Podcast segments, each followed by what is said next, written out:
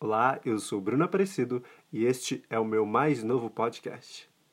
É de movimentos que a sociedade acontece. Na verdade, ela acontece em movimento. São nos fluxos, caminhos ou nos cursos da vida.